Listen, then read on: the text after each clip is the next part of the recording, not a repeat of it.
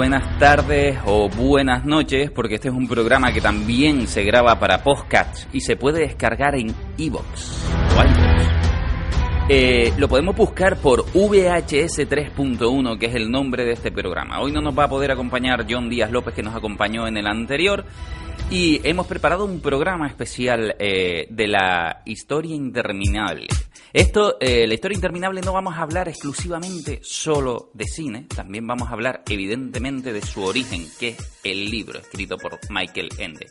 Michael Ende es un personaje alemán, es un escritor alemán, posiblemente, de hecho, si un alemán me, me, escucha pronunciando Michael Ende, a lo mejor me pega, porque estoy convencido de que tiene otro tipo de pronunciación, pero bueno, nosotros en España lo conocemos así, de esta manera.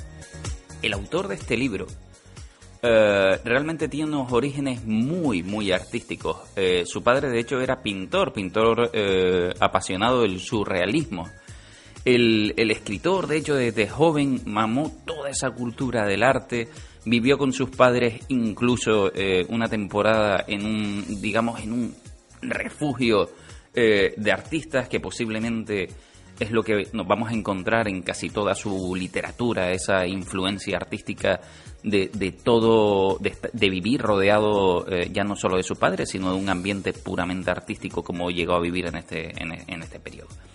Sin embargo, eh, que se le recuerda especialmente por esta película que lo, saltó totalmente a, la fama a, su libro, por la película de cine de la historia interminable, y es una película que él rechaza absolutamente. De hecho, le pide, le pide al cine que no, al director que no aparezca su nombre en ningún apartado de los créditos. Eh, esto sucede porque, bueno, como decimos, la historia interminable es un libro. Y como buen libro, las adaptaciones pues siempre sufren un periodo de escasez por el camino, de tener que, romper piezas. En este caso, de hecho, eh, mm, si, si, te mandan a, leer el libro y tú ves la película, error, porque literalmente eh, la película es exactamente la mitad del libro. Falta una segunda parte. El libro tiene dos partes. Eh, vamos a hablar un poco también de, de, esto, vamos a matizar un poquito eso de la gente cuando dice el tema de eh, a mí me gustó más el libro. No, hombre, no, no podemos hacer este tipo de cosas. Y no lo digo ya para la historia interminable. Tenemos que entender muchas veces los diferentes formatos. Eh, cuando hablamos de formatos, por ejemplo, en este caso vamos a hablar eh, de la escritura o vamos a hablar del cómic. Son formatos que existen para tu cerebro y que tú eres el director de todo lo que está sucediendo. Esto hay que entenderlo muy bien. Cuando eres el director, eres el que está creando en tu cerebro la escena. Eres el que está imaginando todo, incluso la, eh, el tiempo que está sucediendo eh, eh, mientras tú estás leyendo. te estás imaginando a los personajes, te estás imaginando el ambiente, te lo estás imaginando todo. Y además el, el, el escritor y el señor de cómic te pueden ofrecer una cosa muy interesante que es el pensamiento del personaje. Eso no hay otro medio que te lo pueda ofrecer. Por tanto, es muy normal que un lector suele decir la, el libro estaba mejor o el cómic estaba mejor que la adaptación de cine. Sobre todo porque el cine hay que entender que es un medio mucho más popular, eh, es para masas exclusivamente, pero hay una cosa que corta inmediatamente y es poder entender el raciocinio de un personaje. Y eso lo vemos claramente, por ejemplo, eh, en el libro de la historia interminable. Vemos eh, que cuando podemos disfrutar de la película, la podemos ver, pero se nos queda a medias todo lo que siente el personaje en cada momento. Y hay que entender lo que está sucediendo en el libro. El libro, les voy a invitar a que lo lean. Eh, diría que es una especie de principito de esos libros que hay que leer durante toda la vida en diferentes periodos sobre todo porque es un libro que eh, se basa en ideas conceptuales muy buenas. Eh, se basa en no tratar a la gente como tonta. Desde, si, si, no, si no lo han podido tener en las manos, de hecho, hay una de las primeras cosas que te van a chocar cuando lo abres, y es que está escrito a dos tintas. Creo que hay una roja y hay otra azul, o una verde y otra roja, no estoy muy, seguro ahora mismo. Pero sí que eh, esto fue para Michael Ende además una discusión de editorial, porque era más caro, evidentemente, tener que publicar a dos tintas que a una sola. Pero él quería dejar claro que hay un niño que está leyendo un libro y que dentro del libro hay un mundo de fantasía.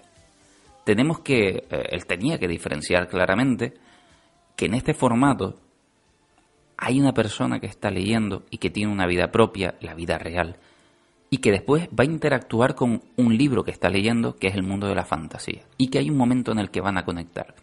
Y es muy bonito ver cómo esas tintas van fluyendo en el libro, de manera que cuando hablamos de Bastian Baltasar Bach, que es el, protagonista, y hablamos de Atreyu, que está en el mundo de la fantasía, tenemos dos tintas diferenciadas.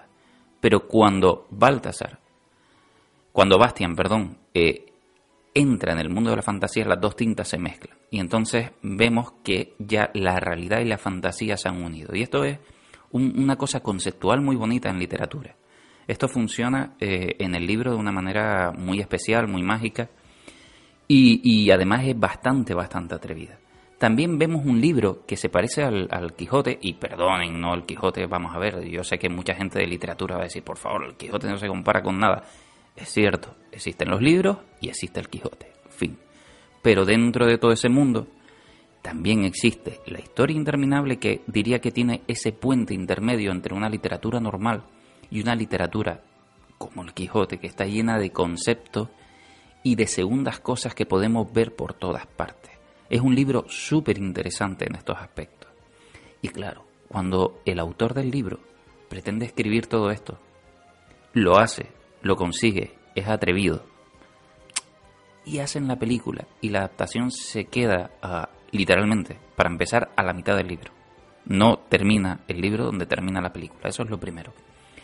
Eh, y se queda solo en la superficie de todo lo que queremos contar en el libro. Es normal que Michael Ende pues se coge el rebote que se coge y no quiere ni aparecer en los títulos de crédito. Pero, sin embargo, no vamos a decir por ello que sea una mala película. Cuando decimos que debemos diferenciar es que evidentemente la lectura, en la lectura eres dueño y señor de todo lo que está pasando. Y eso es siempre, siempre muy interesante. Pero el cine tiene su propio lenguaje, que es más directo, es más de masas, evidentemente, y no por ello es peor. Hay que entender cada cosa en su formato. Y nunca podemos decir eh, que la película o el libro es mejor que, en este caso, ¿no? Es simplemente una cuestión de formatos distintos. Eh, Michael Ende escribe este libro en 1979 y vamos a dar el pequeño salto a la película y vamos a irnos mezclando con el libro en pequeñas ideas. En 1979 sale el libro y se convierte en un relativo éxito que después pues, sería superado evidentemente desde el estreno de la película, que se estrena en 1984. Esta película, mucha gente pensará que es americana y es un error. En 1984 se estrena la película de la historia interminable y es alemana. Es una película que además, em, si la pueden revisionar, tiene cosas muy, muy, muy interesantes. Entre ellas la música, que pueden estar escuchando aquí un poquito.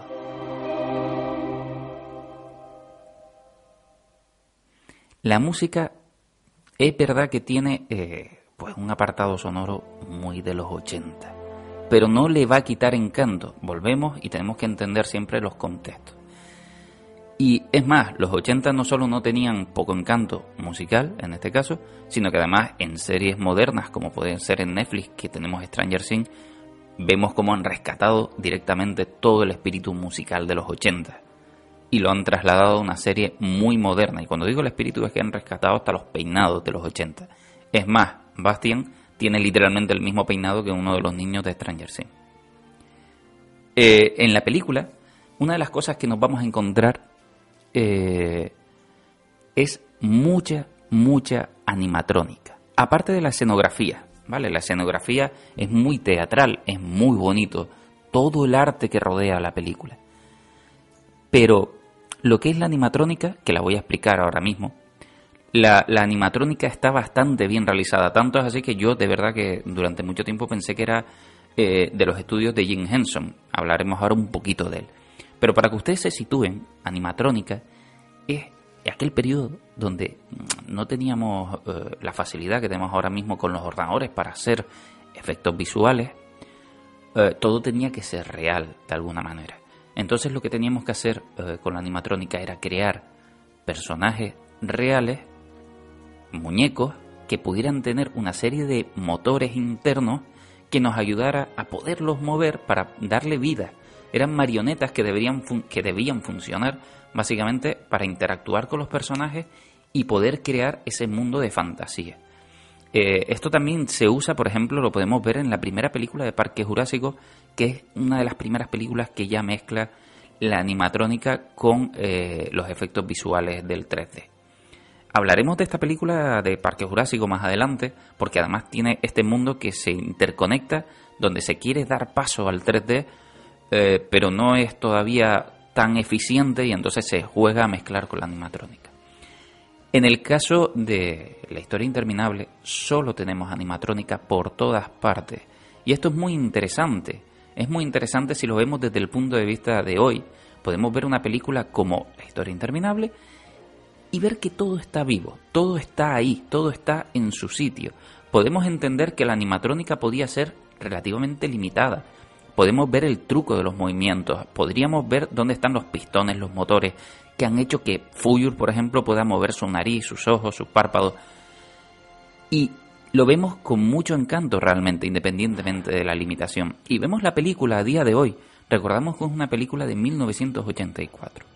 Y esta película la vemos y, no despreciamos el encanto que tiene, incluso lo admiramos, y podemos disfrutarla entendiendo la época en la que es. Esto es un golpe a favor, eh, digamos, de la realidad, de la animatrónica, independientemente de sus limitaciones, que también la veremos en, las películas de Star Wars. Eh, cuando digo la realidad que está ahí, es palpable. Esto no sucede, por ejemplo, cuando empezamos a ver películas donde los efectos visuales son meramente en 3D, pasan peor el tiempo. De hecho, películas de los 90 y del 2000 que podemos ver tan solo cuatro años o cinco años después, enseguida vemos que aquello no está integrado, que aquello no funciona, que el fondo o el personaje están en otro sitio totalmente distinto a eso que se ha, que eh, se ha creado en 3D de manera virtual y que no existe en ese mundo. Y nosotros nos hemos entrenado sin querer. Cada película que mejora los efectos visuales, sin querer, nos entrena para ser, para tener un ojo más eh, sensible ante estos efectos visuales. Esto no va a suceder nunca, nunca con la animatrónica. Porque está ahí. Existe de verdad. El personaje no está haciendo que toca algo, lo toca, lo acaricia, lo disfruta. Existe para, eh, eh, en el escenario para compartirlo con todos nosotros. Y eso se nota si vemos directamente esta película. Deberían verlas con este tipo de ojos, no con los ojos de, ah, que se nota que es viejuna. No, no. Se nota que es viejuna y todavía esa fantasía que se ha creado eh, no, no pasa desapercibida y tiene un gran encanto para esta fecha. Cuando digo que parecía Jim Henson, lo digo como un plus muy positivo. Jim Henson es el señor, el maestro de las marionetas en el cine. Jim Henson eh, empieza a trabajar desde, desde muy jovencito, eh, sin querer, además, en el, en el mundo de, de, las marionetas para colarse un poco en, en, el, en el mundo del cine. Y sus marionetas son increíbles. Y cuando digo increíbles es que tienen películas propias solo de marionetas. Entre ellas podríamos encontrarnos en esta época El Cristal Oscuro, una película que Jim Henson estaba muy empeñado en hacer, aunque en su momento se convirtiera en un pequeño fracaso de taquilla. Se ha convertido con el tiempo directamente, como otras grandes que no son entendidas en su época, en cine de culto. Esta es una película que está hecha exclusivamente para el mundo adulto, entendiendo que los muñecos no eran solo para niños. Y Jim Henson, que tenía este reto enorme, hace varias películas, entre ellas esta que te acabo de decir, El Cristal Oscuro, donde todo, todo lo que vamos a encontrar es muñeco, marioneta y animatrónica por todas partes. Y le sucede lo mismo que, podemos estar encontrando en, este, en esta película de, de, la historia interminable. Todo existe, todo es real y todo está ahí, y eso lo notas. Y es, eh, es muy agradable la experiencia. Si decía que el libro deberíamos leerlo en diferentes etapas de la vida, Eh, lo mismo digo con este tipo de películas. También tienen diferentes etapas donde lo vamos a poder disfrutar. Si las revisionamos en diferentes etapas de nuestra vida, redescubriremos cosas.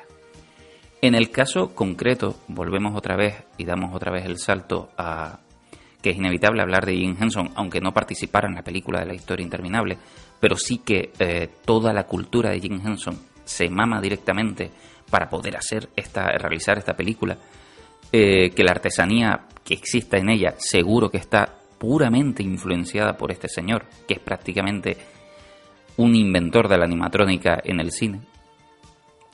En esta película nos vamos a encontrar un poquito de simbología que nos encontrábamos eh, en el libro. Por ejemplo, nos vamos a encontrar, a diferencia de una adaptación que va a haber después de la segunda, de, la historia interminable 2 y de la 3 no vamos a hablar porque es como si no existiera. Eh, en esta primera película, donde tratamos de coger conceptos del libro, sí que nos encontramos a un joven eh, que nos puede, nos puede sonar un poco parecido a, muchos actos eh, de hoy. Un joven al que le están haciendo bullying, es un joven un poco friki de los libros, le gusta mucho la, lectura, se evade mucho en ella, nos lo presentan así. En el libro nos, lo presentan como un Bastian un poco gordito, mientras que en la película, bueno, directamente simplemente es un, un joven pequeño y ya está. No, no, no tiene ningún no, tiene ninguna, ningún rasgo físico eh, de, insultable de esta manera. ¿no? Eh, Bastian lo que hace básicamente es coger un libro y evadirse de él. En el, en el libro, literalmente en el libro lo que vemos es que se evade de su padre incluso. Llega a desaparecer, con se pone a leer el libro y desaparece de su casa solo para ver si su padre notaba su, su desaparición, su no presencia en casa.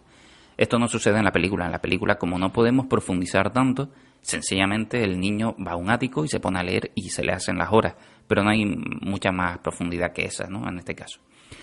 Una vez se pone a leer, es difícil eh, que puedas conectar en la película de la misma manera que lo haces en el libro, mientras que en el libro estás leyendo y vas viendo cómo él empieza a intuir por varias fases que lo que está leyendo es muy especial y que de alguna manera cree que puede afectar lo que lee y lo que piensa en la historia. En la película no lo podemos transmitir de la misma manera, sin embargo hay pequeñas pinceladas que lo intenta hacer, pero no, no lo consigue. La simbología, por ejemplo, que nos encontramos aquí, una cosa muy curiosa, es que no tenemos un enemigo real, no existe un enemigo físico. Solo existe la nada. Y la nada es el mayor enemigo que tiene la fantasía, en este caso. Y se está propagando eh, a diestro y siniestro, destrozándolo todo. Ese es el enemigo conceptual al que nos enfrentamos. Por tanto, el viaje del héroe que vamos a sufrir durante el libro y durante la película es el enfrentamiento hacia la nada, como concepto. Pero al mismo tiempo nos vamos a encontrar en un terreno de fantasía que se está destruyendo y debemos superar otro tipo de conceptos. Por ejemplo, nos encontramos a Atreyu. Atreyu es ese joven indio que por cierto en el libro es verde y en la película es color carne. Eh, Atreyu es, el, es la antítesis totalmente de Bastian. Si decíamos que Bastian era un chico en el libro gordito, que es poco valiente, eh, eh, en realidad es un poquito cobardillo, se esconde, no, no se siente a sí mismo mm, muy, muy preciado, entonces encuentra directamente un protagonista que le engancha, que es todo lo contrario a él. Ve a un guerrero, que es Atreyu. Ve a un, a un chico que es valiente, que es de su misma edad y que no le teme a nada. Entonces se ve automáticamente atrapado por, por este personaje y vive con él las aventuras, esa aventura que como decía es enfrentamiento constantemente conceptual. conceptual me refiero a que Atreyu va avanzando por el libro y por la película por escenarios que, no, que nos van enfrentando a momentos de nuestra vida. Cuando digo de nuestra vida, por ejemplo, es el, primer gran enfrentamiento que tiene Atreyu, aparte de la soledad, es un personaje que va solo a todas partes, él quiere eh, eh, enfrentarse a todo, es elegido y todo el mundo duda de él por ser niño. Eh, el primer gran enfrentamiento que tiene lo tiene en el pantano de la tristeza. Y, es un concepto muy bonito, De hecho, eh, él es un niño, él es fuerte, él es valiente y no deja caerse ante la tristeza mientras va cruzando ese pantano, pero su caballo sí. Y nos plantea eh, la, primera, la primera muerte de, de, la película, donde mucha gente cayó a lágrima viva, donde mucha gente se planteó, o sea, porque entendemos que es una película para niños. Y claro, eh, es interesante a veces plantear preguntas de este tipo, ¿qué ha pasado con ese caballo? ¿no? Es una pregunta sobre la muerte que, que parece eh, que a nosotros, a de adultos, que puede ser un poquito inocente, para un niño que acaba de ver un caballo que ha estado persiguiendo, que ha ido con el protagonista por toda la aventura, verlo desaparecer de pronto son preguntas que incómodas que se empieza a hacer. Y es un caballo que, bueno, que Atreyu le grita bastantes veces que no debería caer en la tristeza, que no se debería hundir en la tristeza. Y es lo que hace literalmente, el pantano de la tristeza lo hunde hasta que desaparece y evidentemente acaba con él. Atreyu, que es valiente, sigue adelante, pero se ha enfrentado al primer concepto, es la tristeza. Y él, que es un niño, no ha dejado que caiga, pero su caballo, que ya era adulto, sí. Posiblemente estos son elementos que mete eh, el autor, Michael Ende, eh, claramente. Tenía que elegir a un niño para superar las aventuras, no por conectar con un público infantil, sino porque es un niño, uno de esos personajes, que evidentemente va a seguir hacia adelante pase lo que pase. Y se iba a enfrentar a este tipo de conceptos pase lo que pase. Más adelante eh, se va a enfrentar a otro tipo de conceptos, pero hay uno que le va a seguir constantemente, que es Morg. Morg es una especie de lobo enviado por la nada para devorar al, protagonista, y que, eh, en este caso a Treyu, y que no consiga eh, su objetivo principal, que es hacer que la nada retroceda. Lo que, lo que sucede, el concepto de Morg, básicamente eh, es un lobo que nos acecha esperando a que nosotros decaigamos en energías, que simplemente nos demos por vencidos para que nos devore. Pero bueno, todos estos conceptos yo les invito a que lo vean tanto en el libro como a que lo disfruten en la película, que lo vean con este tipo de ojos que no es solo un personaje que va de A a B a resolver un problema, sino que se va enfrentando a, diferentes conceptos. De hecho, tenemos una conversación de, de, de Mork, que es la que resume más o menos lo que es la nada y lo que es la fantasía. Creo que la tenemos por ahí, si no me equivoco. Cada criatura suya no es más que un trozo de los sueños y esperanzas de la humanidad. Por lo tanto, no tiene fronteras.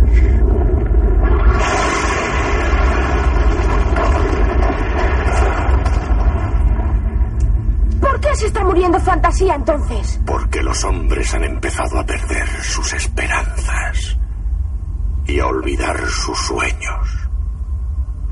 Por eso la nada avanza cada día más. ¿Qué es la nada? El vacío que queda. Como una ciega desesperación que destruye este mundo. Yo lo odio y por eso ayudo a la nada. ¿Por qué? Porque las personas que no tienen ninguna esperanza son fáciles de dominar. Y quien tiene el dominio, tiene el poder. Básicamente, esto lo resume todo. Lo que nos cuenta el libro y nos trata de explicar la película, y ahí sí cumplen un objetivo común, es el enfrentamiento a la nada del mundo adulto, de, esas personas que crecen y lo pierden todo, que pierden la, la capacidad, no diría de crear, pero sí la capacidad de soñar, la capacidad de querer ser algo más. Eh, tanto la película, que no lo consigue reflejar tanto como el libro, trata de hablar de hombres adultos, eh, que, ya están encerradas en su, en su, trabajo exclusivamente, en ese mundo adulto, donde le piden a los demás que de hecho sean tan adultos como ellos. Y entonces, eh, si ya todo el mundo piensa como esa persona adulta, es cuando empieza a morir la fantasía. Es cuando ya, digamos que la creatividad empieza a desaparecer. Estamos hablando que Michael Ende, como decía al principio, es una persona que se cría con artistas. Entonces, para él, esto es lo peor que pueda suceder. Era un libro muy personal en, en, en, todos estos aspectos. Incluso él pierde a, él pierde a, su mujer y entonces aquí lo vemos también. Aquí vemos también que, el, personaje, como también haría más adelante Steven Spielberg, plantea preguntas sin plantearlas del todo. Son personajes, son niños que viven directamente con una pequeña familia donde uno de los parientes ha desaparecido y simplemente lo que queda es la tristeza de, de su ausencia, ¿no? Eh, pero no, no se ahonda mucho más en ello, simplemente sabemos que eso es una textura más que pertenece al libro, es una textura más que pertenece a la película, y es una textura que va a acompañar al autor del libro mientras lo escribe de su propia ausencia y la transmite para, para nuestro personaje principal. La banda sonora, vamos a escucharla un poquito porque también es digna de los 80, pero es muy una música que acompaña, a ropa perfectamente como textura ideal para esta película de fantasía.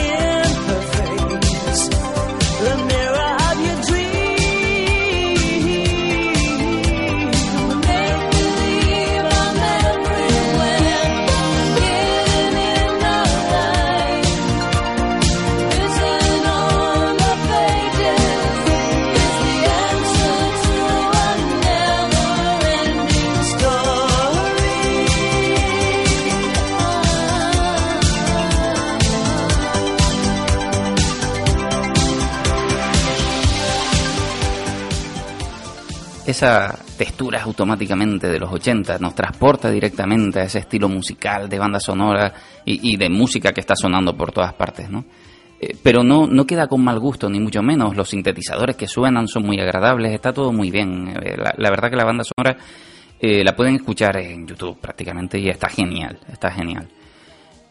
como decía, bueno, ya les invito a que se lean el libro. hemos descrito un poco la primera parte de lo que sería entre la película y el libro, esa, esa parte que conviven, que comparten, ¿no?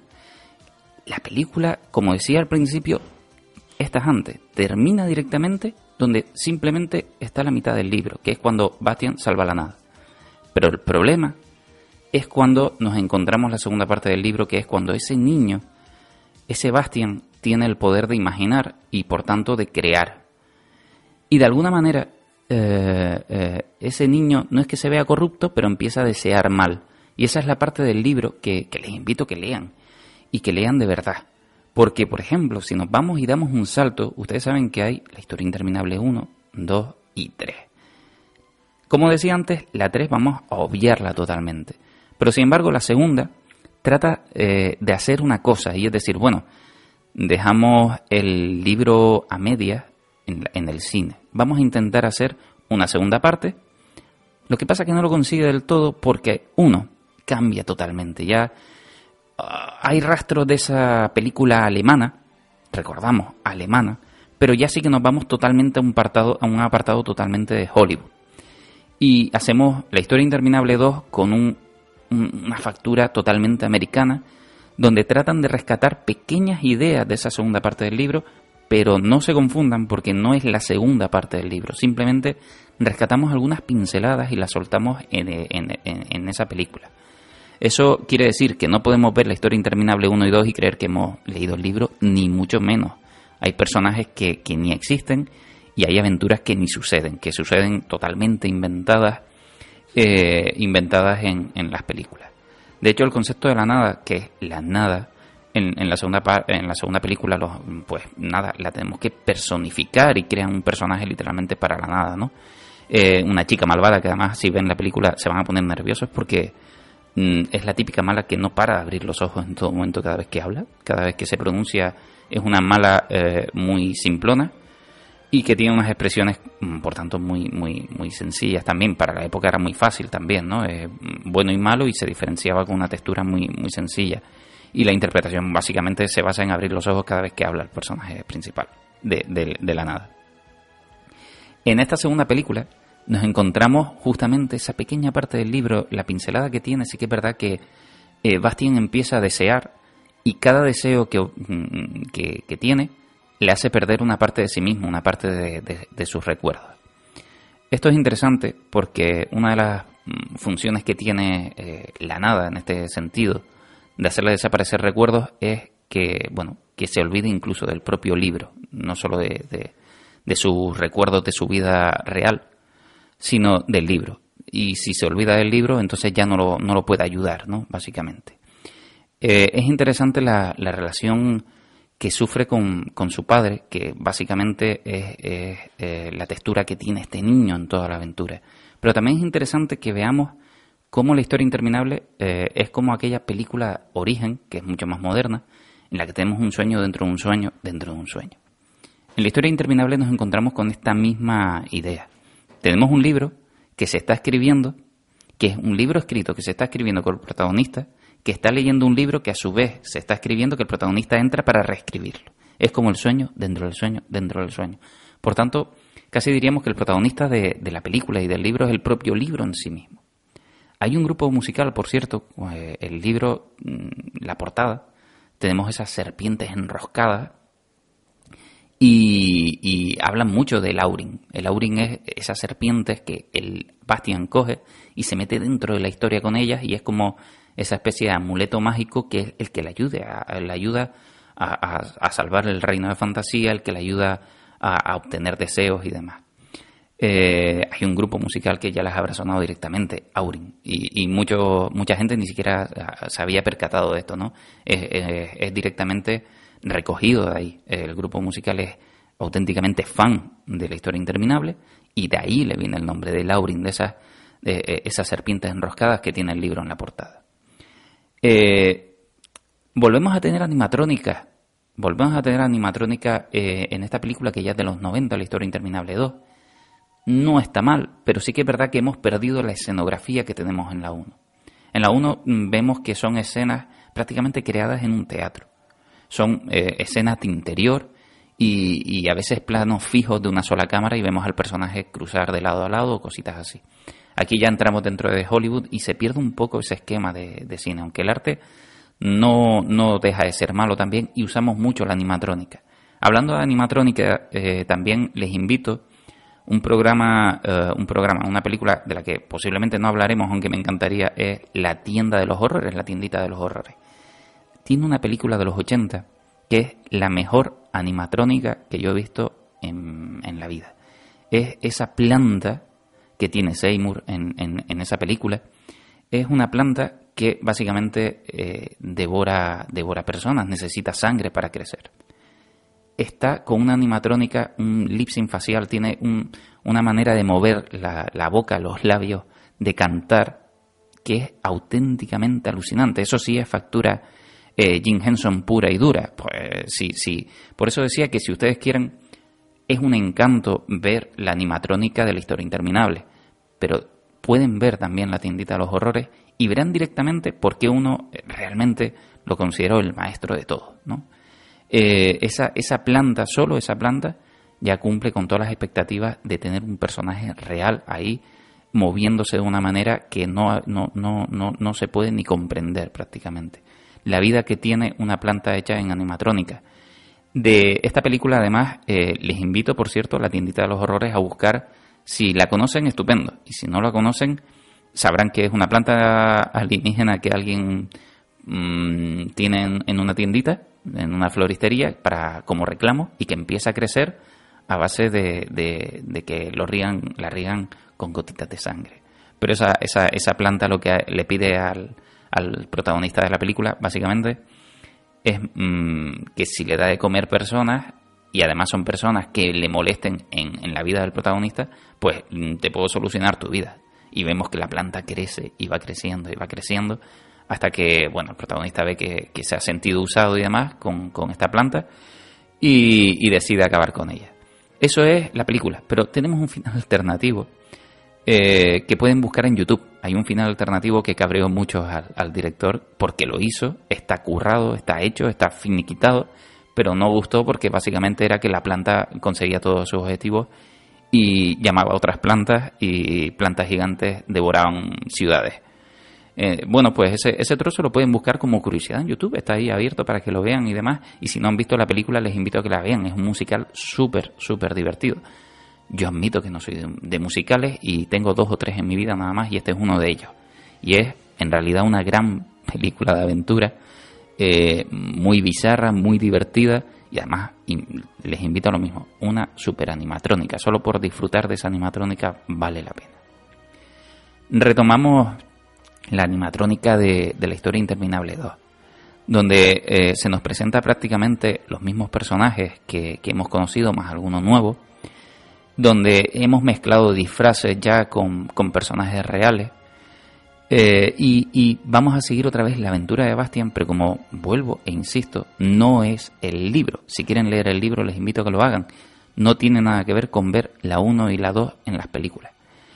Eh, aquí Bastian, de hecho, incluso da unos saltos temporales extraños, porque se supone que es la historia interminable 2 y nos, estamos encontrando a un, a un chico que casi parece una representación otra vez de él, donde se supone que ha leído el libro, pero no lo ha leído, pero sí lo ha leído. Es una, son preguntas muy extrañas que te vas haciendo, eh, porque tratan de mezclarlo todo, tratan de, jugar con el pasado, de que ya has visto la película, pero que a la vez es una película nueva. Y entonces se mezclan ahí eh, eh, conceptos temporales un poquito extraños que no te termina de cuadrar. Aparte de que cuando cambiamos actores y facturas tan dramáticamente como una película alemana, que es verdad que la original era una película alemana de unos 27 millones de dólares, me parece, que, era un gran presupuesto para, para la época y, e incluso para el cine alemán.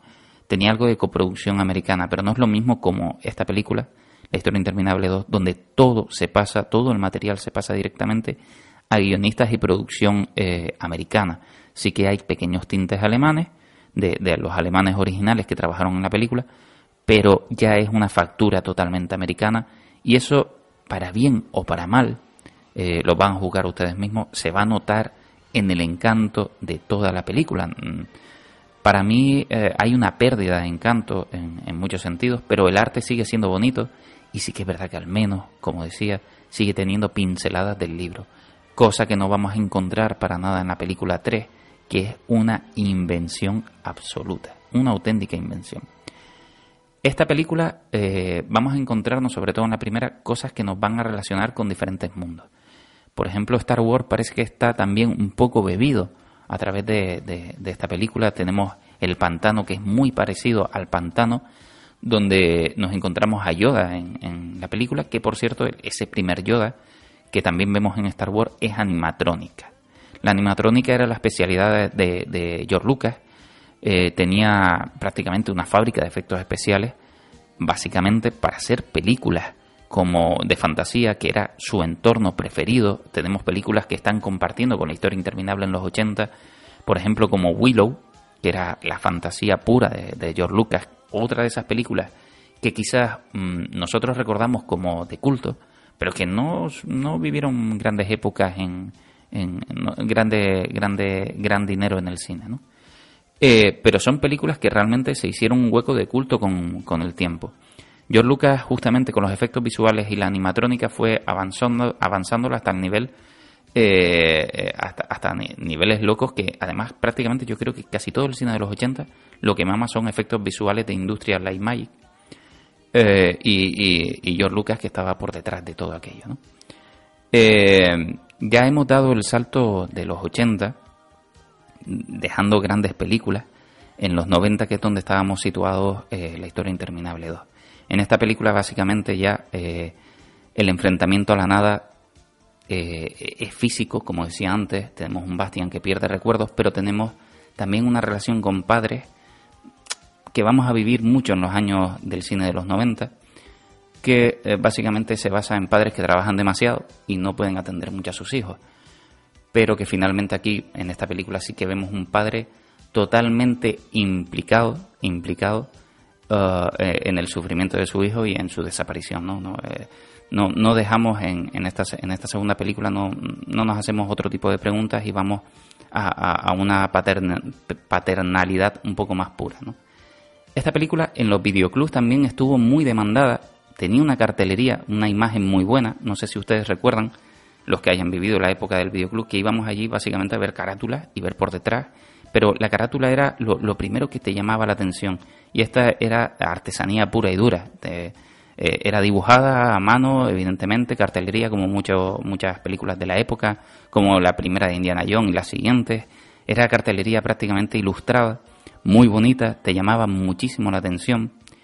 Y, y, una vez más, como decía John el otro día, era de esas películas que una vez estaba en el videoclub, era muy difícil de, de conseguir. E incluso a día de hoy, si la quieren conseguir, es bastante complicado eh, creo que hay plataformas como Filming, que son las que donde las puedes llegar a alquilar por, por 1,90 o una cosa así.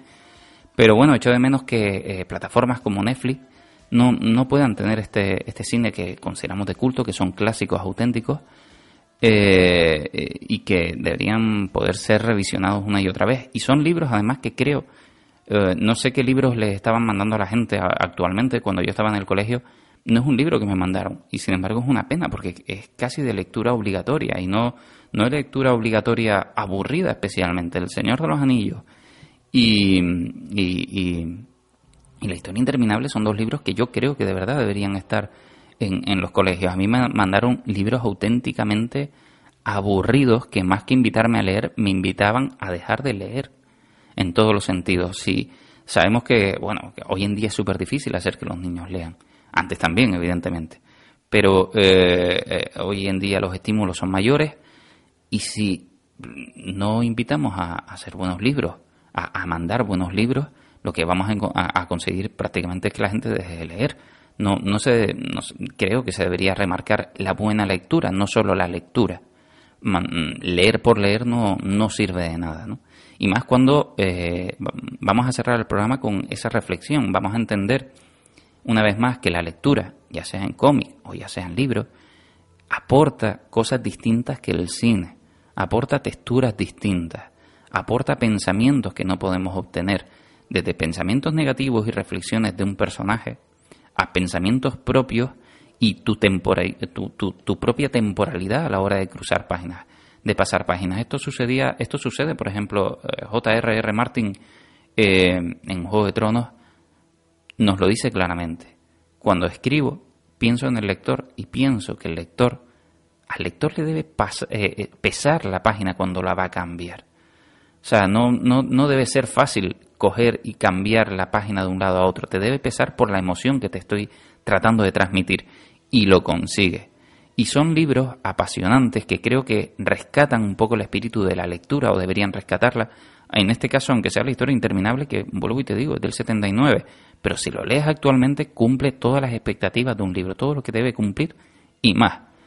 Sobre todo nos hace pensar y, y, pensar hoy en día parece absurdo, pero si nos vamos a la educación y vemos que prácticamente eh, lo que hacemos es vomitar lo que hemos aprendido y lo que hemos aprendido simplemente hemos, lo hemos memorizado, pero no hemos razonado, no hemos jugado demasiado con conceptos, no, no, básicamente eh, lo que aplaudimos es, es eh, almacenamiento de datos. Pues aún en esta época creo que es todavía más importante trabajar el razonamiento, la comprensión con tipos de lectura de este tipo. Les invito a que revisionen la historia interminable, les invito a que se atrevan a leer la historia interminable y si quieren incluso a que lo compartan con nosotros. Eh, nosotros vamos a estar todos los miércoles, no siempre va a ser un, monólogo de, de, Tensor sentado hablando. Normalmente tendremos compañeros con, los que vamos a hablar, van, van, a haber guionistas, van a haber personas de tú a tú que simplemente van a hablar de sus experiencias rememorando cómo eran sus épocas de algunos estrenos de cine y de películas. Y, y aprenderemos mucho, mucho, mucho de cine con ustedes y con nosotros. Muchas gracias por habernos escuchado. Estamos en iBox, en iBox eh, es gratuita la aplicación, no se vuelvan locos, porque ya la última vez eh, mucha gente me dijo, es que me pedía datos, claro, es que cuando te descargas algo te va a decir quién eres o, o, descárgate la aplicación o lo que sea. Y no pasa nada, no, no, no es una plataforma peligrosa ni es nada, es solo para escuchar podcast, ¿vale? VHS 3.1, vamos a estar todos los miércoles en Happy FM con ustedes y también nos van a poder escuchar en Evox.